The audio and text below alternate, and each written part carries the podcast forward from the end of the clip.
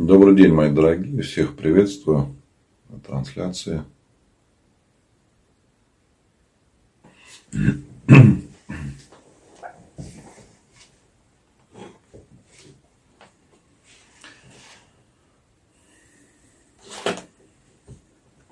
Напишите, пожалуйста, все ли хорошо со связью, все ли хорошо видно и слышно.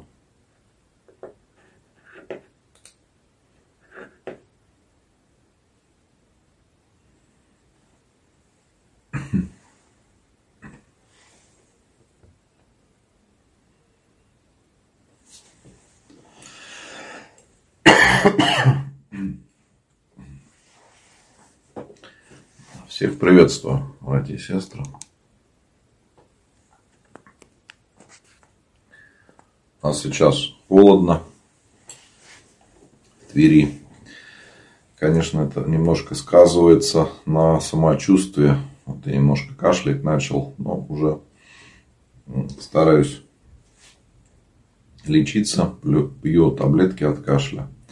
Поэтому, в принципе, все хорошо, чтобы никто не переживал. Потому что если кто-нибудь услышит, что у меня бывает а, ну, какие-то проблемы, люди начинают переживать. Поэтому, чтобы никто не переживал, я говорю, что не волнуйтесь, все хорошо. Вот. Но сегодня мы просто с вами пообщаемся. Я поотвечаю на ваши вопросы. Да, добрый вечер, дорогие. Вот первый вопрос. Если грудной ребенок болеет, насморк, кашель, зубы режутся, к причастию можно приносить? Не надо приносить причастию больного ребенка. Сначала э, поправьтесь, вылечитесь, а потом приходите. Это касается не только маленьких детей, но и взрослых. Когда у меня люди спрашивают, вот, можно ли приходить в храм, если болеешь, я всегда говорю, побудьте лучше дома. Зачем подвергать риску других людей? Мы должны приходить здоровыми. Другое дело, если человек там действительно серьезно ну, чем-то болеет, есть длительные болезни, он не может э, решить этот вопрос. Но если это вот именно такой кашель, простуда, то э, осенью тем более зачем рисковать? В храме другие дети могут быть. Ну и вашего ребенка э, лучше не, ну, чтобы не было контакта с большим количеством людей, лучше поберечь себя и побыть дома. Как часто нужно ходить к родителям на кладбище? Но здесь нету какого-то жесткого указания. Мы посещаем кладбище, прежде всего, конечно, во время особых дней поминовения усопших, родительские субботы.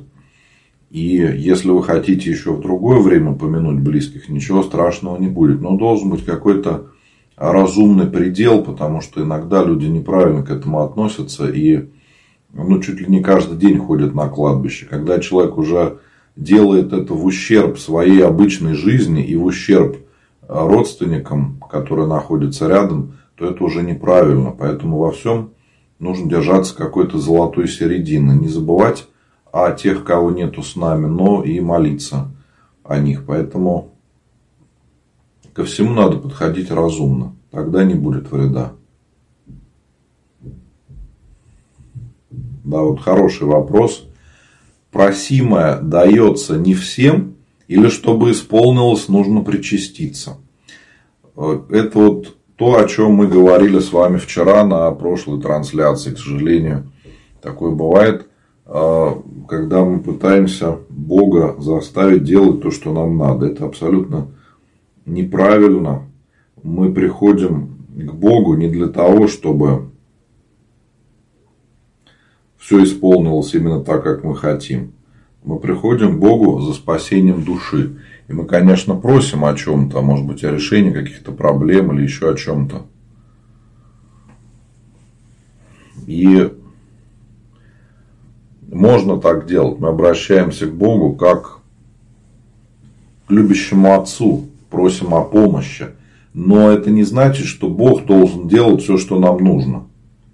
Это же не золотая рыбка. Это такое ощущение, у нек... ну, вот я общаюсь с некоторыми людьми, иногда вот четкое понимание, что люди воспринимают Бога как какого-то исполнителя желаний. Вот если ты будешь поститься, будешь подавать милостыню, то Бог тебе уже обязан.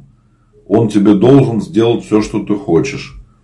А если ты еще будешь причащаться, то все. Но это неправильно, это полностью противоречит православию, это магический подход. То есть нету разницы, что человек делает какие-то обряды ритуальные, там, я не знаю, какие привести в пример, потому что не силен в этой теме, но что человек будет совершать какие-то магические действия, пытаясь себе подчинить э, невидимые силы. То же самое человек в молитве также к Богу относится, что вот я сейчас что-то сделаю, а ты мне теперь должен. Это абсолютно не то.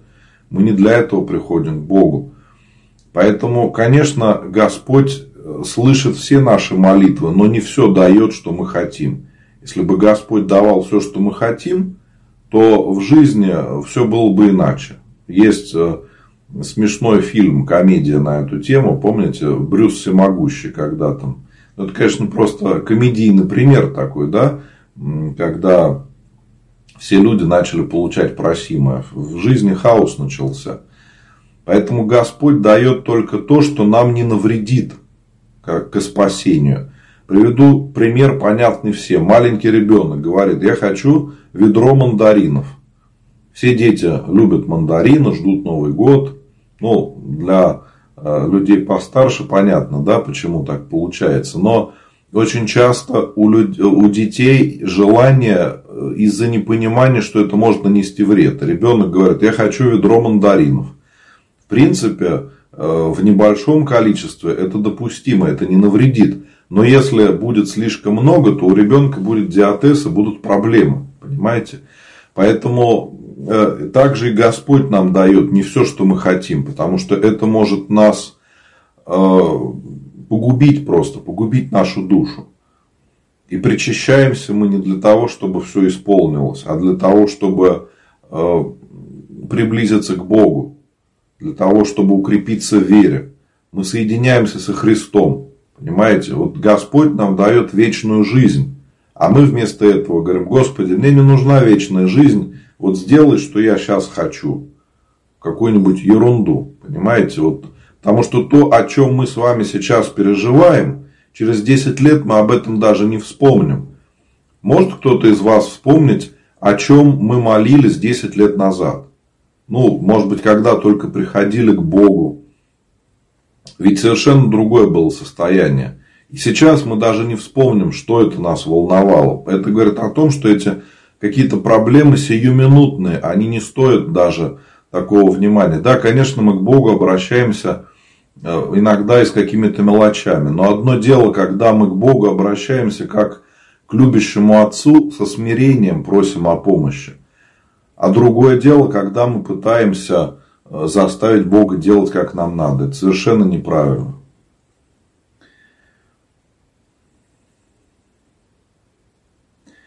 Нахожусь в положении, чтобы причаститься, обязательно ли соблюдать пост? Нет, не нужно. Если вы в положении, то поститься не надо.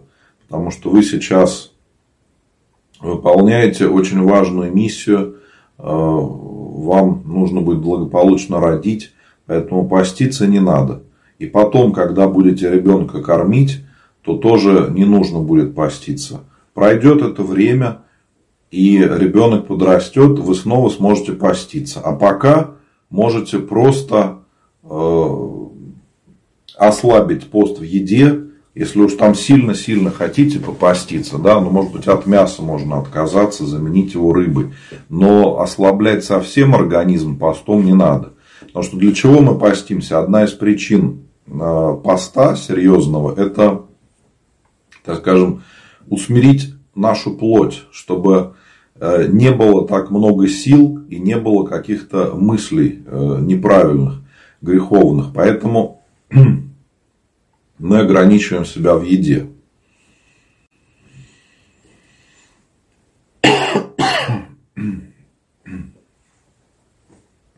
Каким святым ставить свечки, чтобы забеременеть? Ну, нужно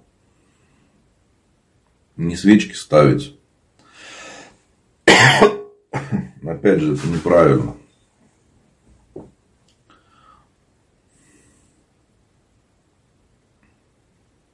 Нужно молиться, конечно. И вести благочестивый образ жизни, исповедоваться, причащаться – Обязательно.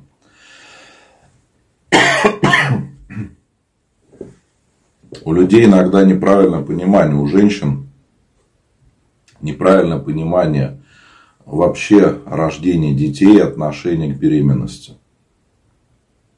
Потому что для многих женщин это становится каким-то идолом.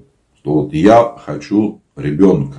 Причем это желание такое очень эгоистичное. Я хочу.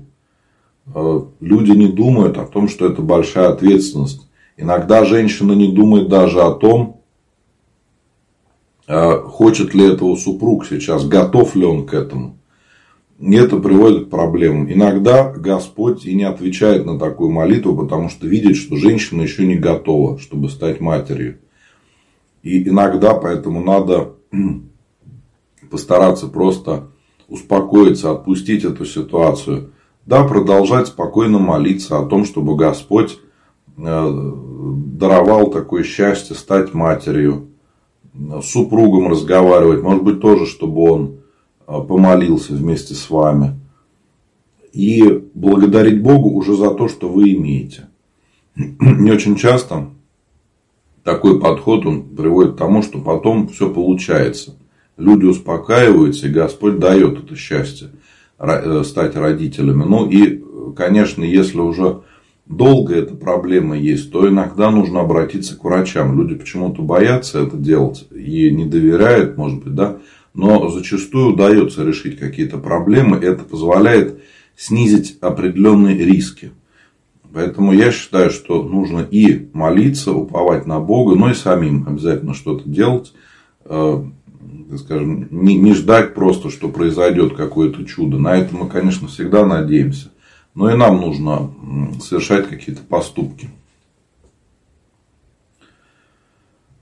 Так, вот в Ютубе вопрос. Как заказывать сорокауст и как долго? Сорокауст – это поминание на 40 литургиях. Если в храме службы идут каждый день, то получается, что э, за 40 дней то есть месяц и 10 дней за человека молятся. Он может быть и о здравии, и о упокоении. Если храм небольшой и службы не каждый день, то это поминание идет на 40 литургиях. Они служатся по большим праздникам, по воскресным дням. И получается, что 40 уст идет там несколько месяцев, а может быть даже полгода, в зависимости от того, как много служб в храме. Поэтому вот у нас такая ситуация. 40 уст считается достаточно долго, потому что литургия совершается не каждый день. Но если вы хотите, чтобы за ваших близких молились каждый день, то можно написать записочку на псалтырь. В храме каждый день читается псалтырь. И о здравии, и о покоении можно написать имена ваших близких, о ком помолиться. И на 40 дней, и на полгода, и на год. И также каждый день будет совершаться молитва о ваших близких. Ну и, конечно, каждый день я служу панихиду, молебен. Вот, э, завтра буду служить молебен э, святителю Николаю Чудотворцу, святителю Спиридону Тремифонскому Чудотворцу. А в пятницу буду служить молебен целителям, святителю Луке и великомученику Пантелеймону. Вы можете написать записочки о ваших близких, я обязательно помолюсь. Ну и на панихиду о покоении, конечно. В Ютубе вопрос, почему после причащения обычно бывает искушение? Елена спрашивает. Э, так бывает из-за нашего отношения, потому что мы сами смотрим на мир по-другому. И, может быть, мы бы даже не заметили какие-то события в своей жизни, но после причастия нам кажется, что все люди вокруг должны быть как святые. Вот мы причастились, мы были в храме, поэтому люди должны вести себя по-другому. Такое встречается. Поэтому надо понимать, что из-за того, что мы причастились, люди вокруг нас не стали святыми. Они остались такие же, как и были. И снизить к ним требования. А вот наши завышенные требования к людям, они часто приводят к тому, что мы начинаем очень сильно раздражаться, и появляются эти искушения, о которых вы говорите. Потому что все через это проходили. Каждый из нас э, когда приходил к Богу, то мы хотели привести своих близких в церковь. И становились слишком требовательными, раздражительными. Со временем это проходит, но в начале нашей духовной жизни очень часто такое случается, и все раздражает. И э, близкие не хотят поститься, не хотят молиться. Иногда это раздражает, приводит к конфликтам. И вот возникают те искушения, о которых вы говорили. Чаще всего это какие-то конфликты с близкими. Когда человек приходит домой и думает, вот я вот благодать получил, так все хорошо. А тут опять привычная жизнь. И родственники, которые не верят в Бога. Человек не может это принять, начинает раздражаться, начинает ругаться.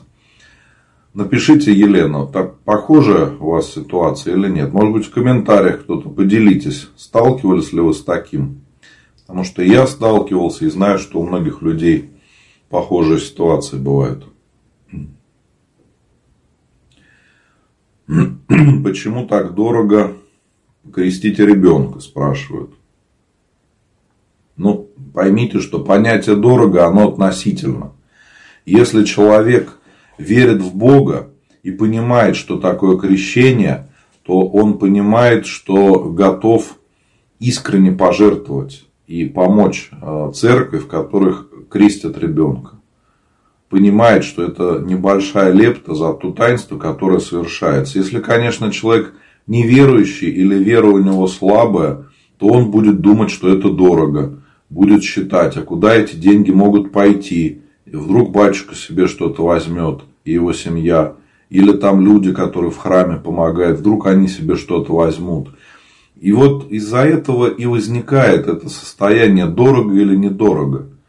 Я не знаю, где вы живете, про какой храм вы говорите, но в большинстве храмов, которые я знаю, если вы попросите и скажете, что у вас нет возможности пожертвовать, то вам не откажут в крещении во славу Божию. А в храме, в котором я сейчас служу, храм апостола Луки в Твери, у нас э, пожертвование за крещение добровольное. То есть, кто сколько хочет, тот столько и жертвует. И мы никогда не проверяем, сколько человек пожертвовал. Прямо говорят, если за крещение хотите пожертвовать, вот в кружку можете опустить, сколько вы сами хотите. И все.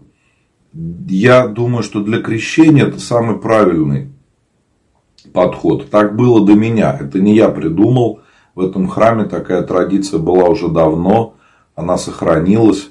Вот. И все зависит от нашей веры, понимаете? Если мы искренне верим в Бога, то мы с радостью пожертвуем какую-то сумму и, и, и будем при этом испытывать радость, потому что мы смогли помочь э, церкви и смогли отблагодарить людей, которые э, совершили таинство крещения. Там ведь не только священник, но и кто-то помогает обычно при этом. Если у вас есть такое чувство, что это дорого, значит вы еще не готовы крестить ребенка. И не торопитесь тогда, потому что на пользу вам это не пойдет. Ну какой смысл крестить ребенка, если нету крепкой веры в Бога? Это не какое-то магическое действие. Маленький ребенок крестится по вере родителей и по вере крестных родителей. Почему я всегда говорю, что надо относиться к этому очень серьезно и нельзя в крестные брать кого попало. Потому что эти люди не смогут ребенка привести к Богу, не будут за него молиться. Поэтому, если хотите, можете мне в личные сообщения в директ написать, я вам расскажу о подготовке к крещению. А, и вам будет легче подготовиться к этому, посмотреть на это с другой стороны. Ну, а если хотите, можете приехать ко мне в Тверь, я покрещу вас во славу Божию я думаю, что это будет хороший вариант.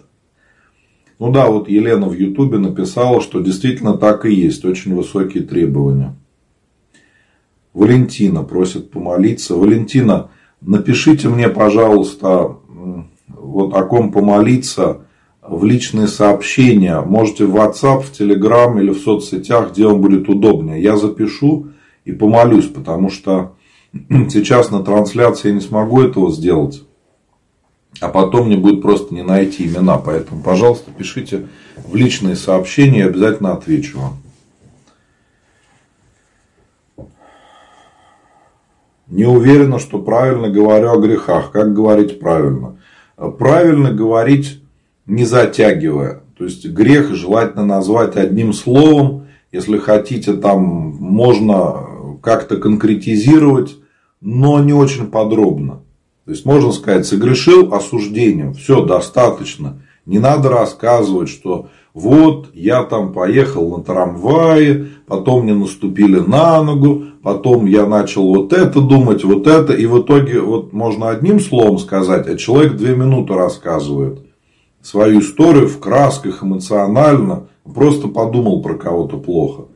Или, ну, еще можно ситуации привести очень много, но суть в том, что человек вместо того, чтобы быстро и по делу четко сказать, чем он согрешил, он начинает просто разговаривать, причем отвлекаясь на какие-то темы.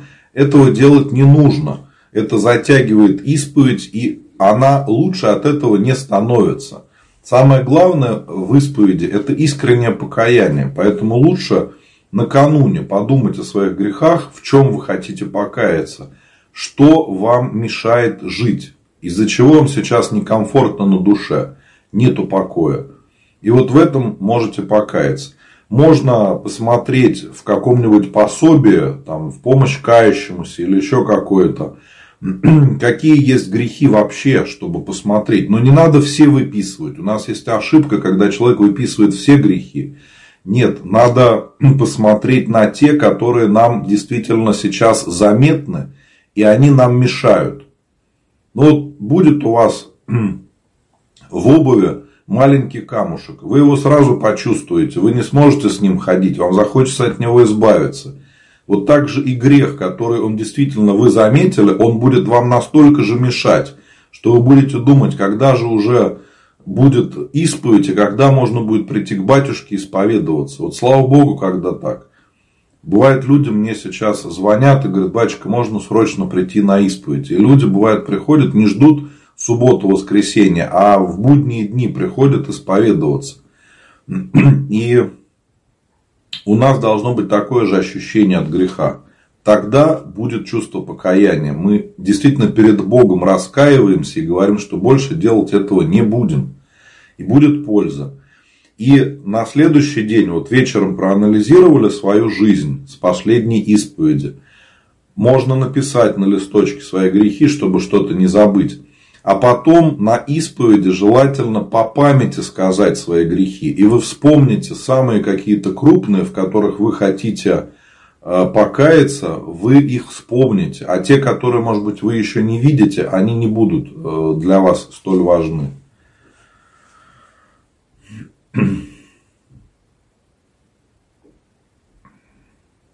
Если согрешил в мыслях и помыслах, нужно ли называть такой грех на исповеди? Можно это не называть, но если хотите, можете сказать, что там в мыслях вот что-то плохо подумал или согрешил, может быть, в мыслях, или думал о том, как будешь грешить.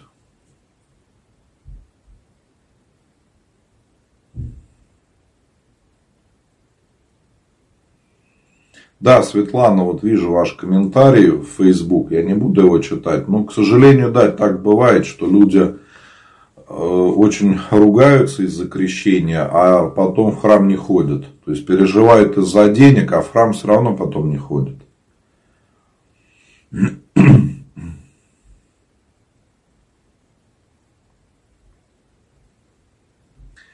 Нужно ли подавать милостыню людям, которые стоят возле храма?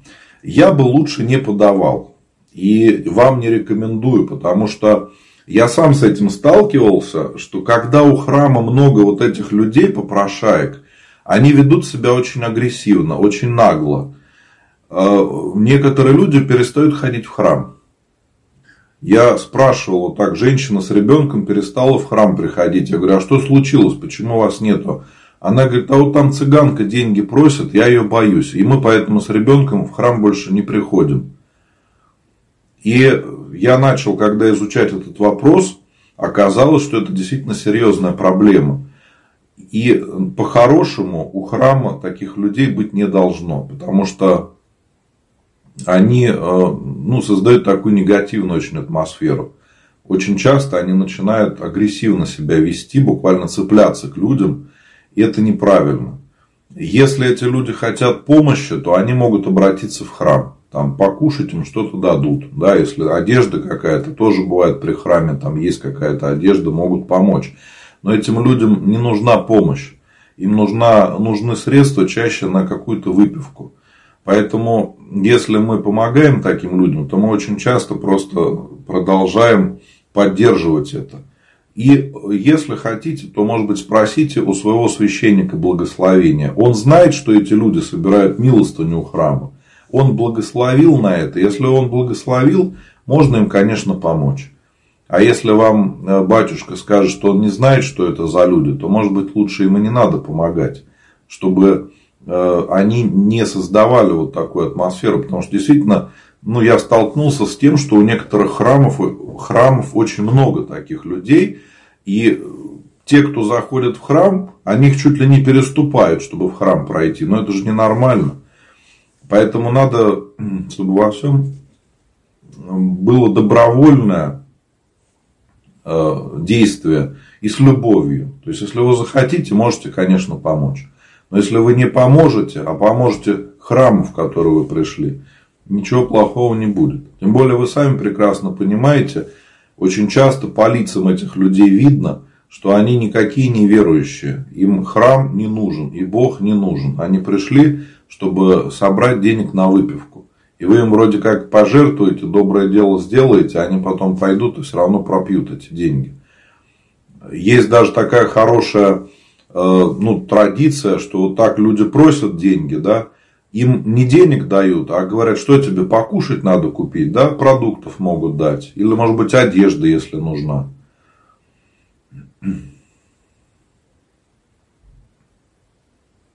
Вот актуальный очень для многих вопрос. Facebook Ольга спрашивает. Ребенку 12 лет стала отказываться ходить в храм. Хотя ходила почти с рождения. Стоит ли заставлять ее? Знаете, Ольга, такая проблема очень часто бывает, если в семье э, папа неверующий. То есть мама ходит в храм, молится, ребенка приводит в храм, а папа в храм не ходит. Или, может быть, сидит в машине, ждет, пока э, э, жена с ребенком или с детьми придут из храма. И поскольку папа пользуется большим авторитетом в семье у детей, то в какой-то момент дети говорят, а мы можем быть как папа, и мы тоже можем не ходить в храм. Зачем нам это надо? И здесь вопрос всегда очень сложный. Нужно соблюдать золотую середину.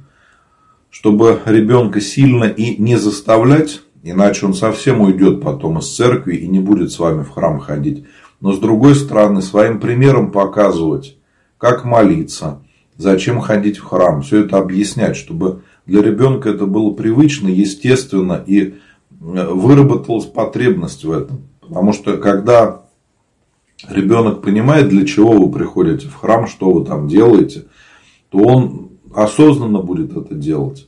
Очень часто наша ошибка в том, что мы детям не рассказываем ничего. Вот э, я заметил, когда с Ангелиной мы стали, э, ну, всегда, конечно, мы ее в храм приводили, да, с самого детства, но когда она стала подрастать, она стала все время вопросы задавать. А зачем ставить свечки? А вот что это за вода? Да? А вот что это за э, э, просфорки? То есть все, все стала спрашивать. Я конечно, все это объяснял, все рассказывал. Она знает это, все это интересно. Тяжело, конечно, бывает э, на службе маленькому ребенку, но тем не менее она понимает, для чего мы приходим в храм. И вот я думаю, что единственный способ привести ребенка к Богу, это только личным примером. И поверьте, дети, они на нас смотрят. Они не слышат, что мы им говорим, потому что некоторые слова маленькие дети могут даже не до конца понимать их смысл. А вот наши действия они запоминают. И если э, дочка видит, как мама молится, делает поклоны, крестится, ставит свечки, то для нее это будет лучший пример. И она скорее этому последует, чем ей просто скажет, вот давай тебе надо поститься и надо молиться. Э, ребенку все нужно объяснять. Я вот всегда за то, чтобы наша вера в Бога была осознанная не фанатичное, что мы просто вот верим и все. эта вера очень слабая, потому что ее разрушить достаточно легко. Кто-то вам начнет говорить какие-то вещи, вы начнете сомневаться. Но если мы понимаем, зачем мы приходим в церковь, зачем мы приходим к Богу, то у нас будет крепкая вера, которую нельзя будет поколебать. Даже если мы увидим что-то нехорошее в церкви, это не повлияет на нашу веру, потому что мы приходим к Богу, а не к людям. И даже если кто-то что-то нам расскажет, что-то нехорошее, мы на это спокойно отреагируем, потому что понимаем, что все люди грешные вокруг. Поэтому Э, постарайтесь с дочкой, может быть, пореже тогда ходить в храм, может быть, на праздники, но причащаться вместе, рассказывать ей что-то, чтобы это было такое ваше действие семейное, может быть, даже всей семьей приходить в храм, потому что когда вся семья приходит в храм, это очень объединяет. Это такое событие, э, действительно, воскресный день превращается в праздник для семьи, когда все с утра идут в храм. Ну, потом, может быть, куда-то еще погулять. Но это очень объединяет семью. Жаль, что не, вез... не, у... не у всех есть такая традиция. К сожалению, в некоторых семьях этого нету. Но все идет от отличного примера. Какой день нужно поминать по правилам? 18 сентября будет год со дня смерти. Ну, 18 сентября и поминайте. Можно будет подать записки на службу а, кроме того, можно будет а, на панихиду написать записочку, свечи поставить. Если сможете, то обязательно сходите в этот день в храм, помолитесь, на кладбище можете сходить. Можете мне написать а, записочки на панихиду, я помолюсь обязательно за ваших близких.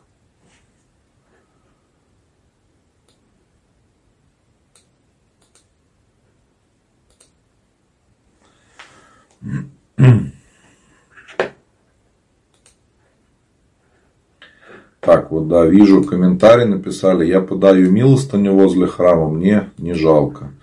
Ну, тут же не о том речь, жалко или нет. Здесь вопрос в другом. Я объяснил почему. Я считаю, что так не надо делать, потому что столкнулся с определенными проблемами. Вот чтобы их не было, не надо поддерживать такое. Нужно ли брать благословение на чтение Акафиста все царицы? Лучше всегда взять благословение.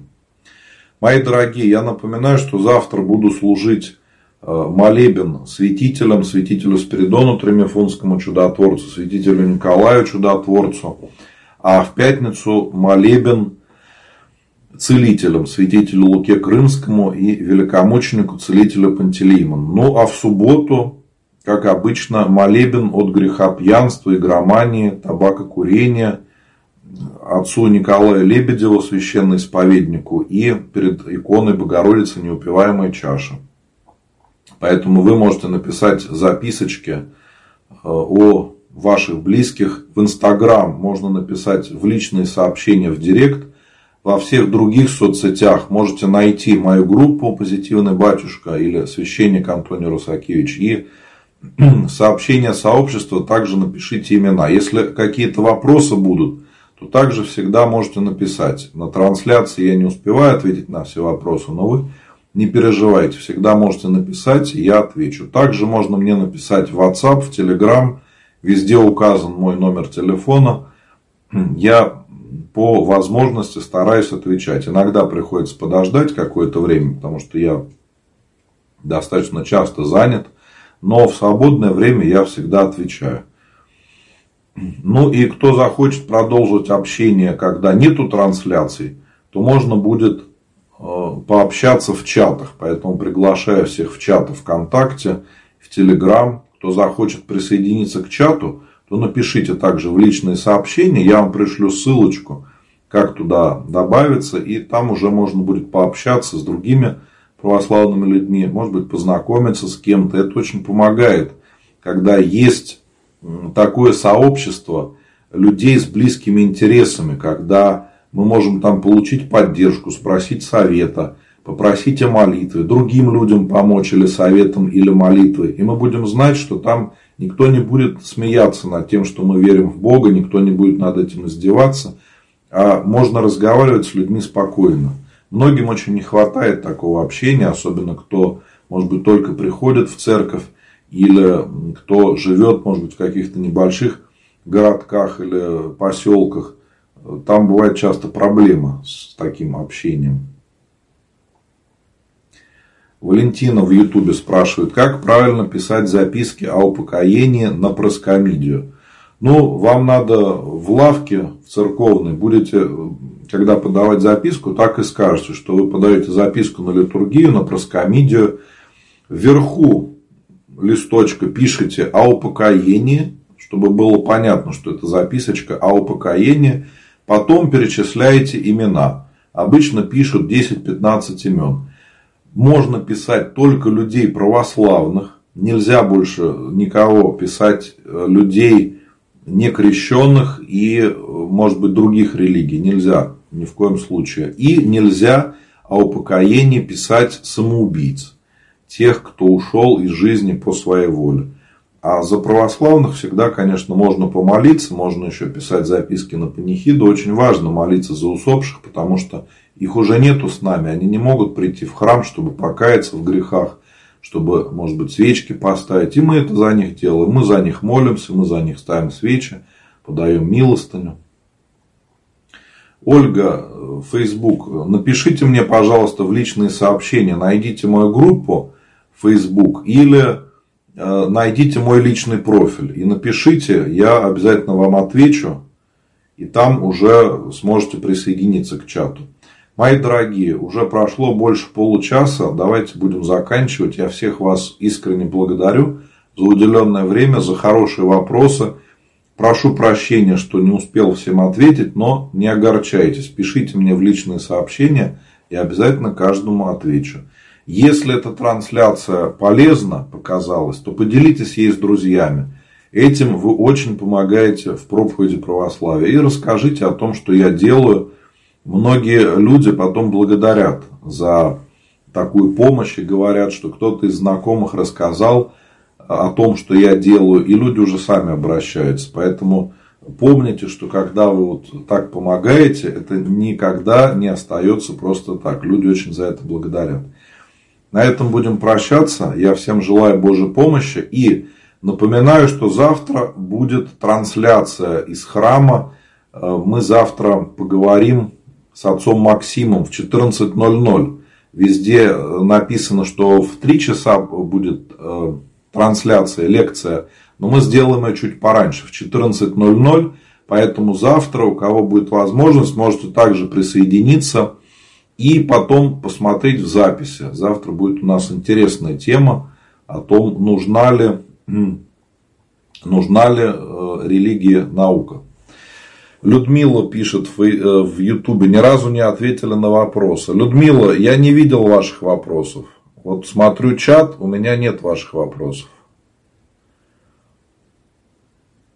Напишите мне в личные сообщения. А, нет, увидел я ваш вопрос. Ваш вопрос слишком объемный, поэтому не буду я на трансляции его озвучивать. Можете написать мне в личные сообщения, я отвечу вам потом. Просто не все вопросы подходят для формата трансляции, поэтому я не могу все озвучивать. На этом будем заканчивать. Всем желаю Божьей помощи, ангела-хранителя. Спасибо Господи.